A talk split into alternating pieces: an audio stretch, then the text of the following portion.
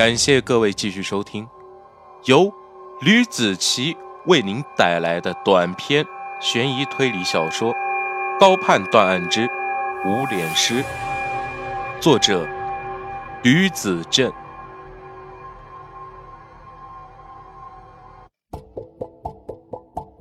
第六节，一人单挑八大汉，服务生都傻眼了。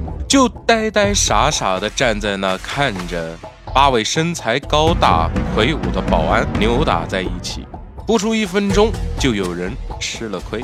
高盼边看还边指挥下一步的动作：来个扫堂腿，抱住他。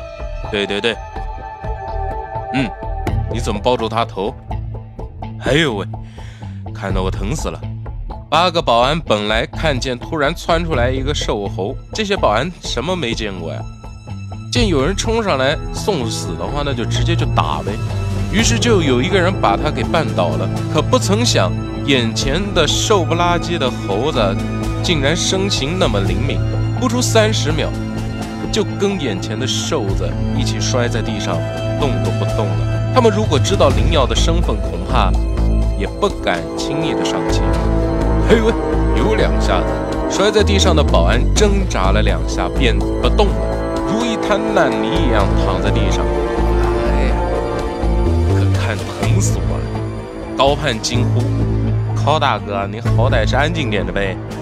在他说话之前，剩下的保安有的跳下来了两位，见应战的瘦子居然还有心情在这聊天，顿时气就不打一处来，纷纷红着眼。嘿。你们怎么还发起狠来了哈？这么多人啊！他伸出手抓住了一个人的手，使用了过肩摔，手脚毫不凌乱的把第二个摔在了如泥一般瘫在地上的第一个保安的身上。那保安还没准备好，就感觉天地对调了。剩下来五个保安见这小子有两下子，便又跳下来了三个。那三个人如野狗一样的围住了护食的狮子一般，把灵药。困在了中间，你悠着点吧。高盼从烟盒中抽出一根烟，叼在嘴上没有抽。从开打到现在已经过去了一分钟了。现在高盼身旁的服务生都呆若木鸡。瘦子可能打呀，看来我要赢了。高盼饶有兴致地看着服务生，点燃了嘴边的烟。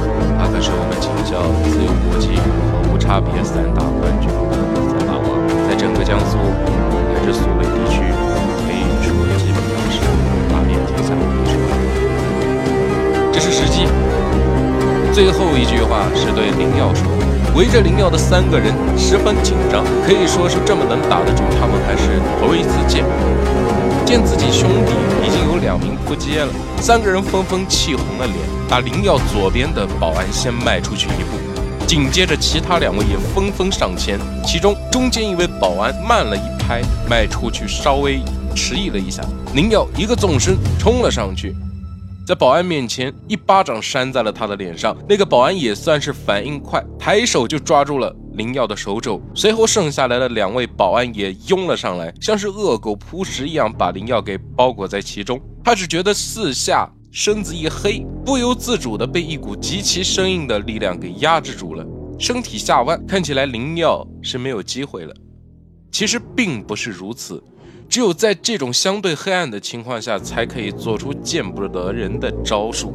小时候打架都是很普通的打架方式，大多是打下三滥的地方。女的打架揪头发，男的打架踢卵蛋。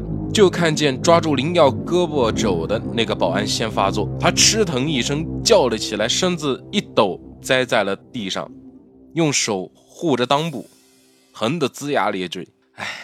都给我结束吧！本来以为你们特别能打呢，就这技术，哎，不过如此，还做什么保安？林耀双手抓住了左右两边保安的左右手，用手用力一转，只听咔嚓两声，剩下来的两个保安龇牙咧嘴的也躺在了地上。不用五分钟吧。高盼吸着嘴边的烟，别打了，林耀，再打就要出人命了。围观群众连拿手机调出相机录像的想法都没有了，目不转睛地看着眼前的打斗场面，生怕错过什么精彩的部分。走，保安头头也算是长眼的人，扶起墙角躺在地上吃疼的兄弟，然后拿出对讲机说道：“经理，楼下有警察在闹事。”对讲机里传出来了一个女人的声音：“明白了，小张，好好招待一下警察同志，我一会就过去。”高攀没有理睬那些保安，带头的保安上前十分有礼的拦住了高攀：“这位先生，我们经理想让你和你的朋友留下来，一会儿他下来赔礼道歉。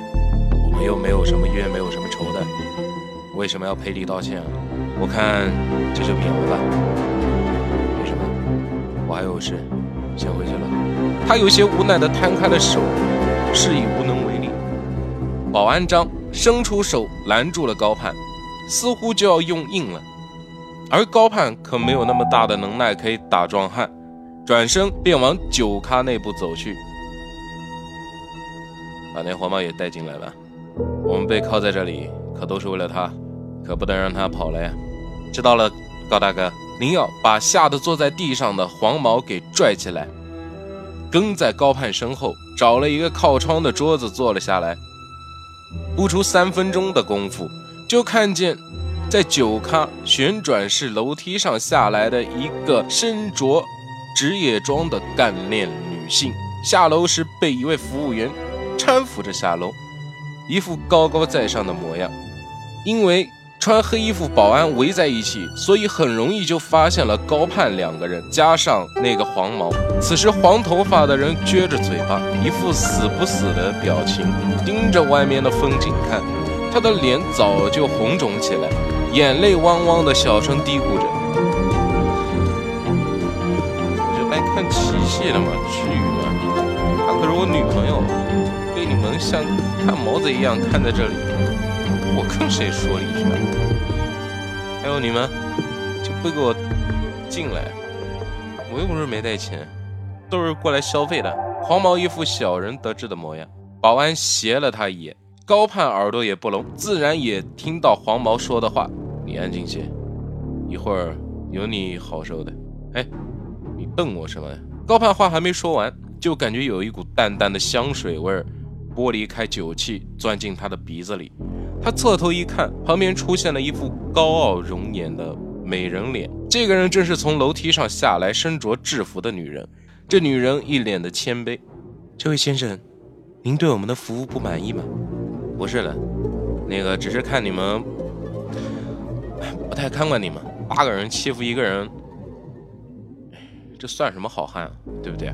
林耀看向了穿制服的女人：“我是这里的经理，有什么事？”可以好好说，大家都不要伤了和气。经理从上衣口袋里掏出了名片。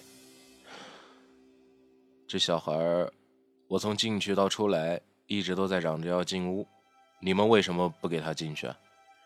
他又不是不给钱，你们是想隐瞒什么吗？高盼瞥了一眼黄毛，他说的琪琪是哪个琪琪啊？经理面容略微变得有些难看异常。不过很快便又恢复了平静，他正色说道：“琪琪他请假没来上班，这个是真的无能为力。我们不让他进屋的原因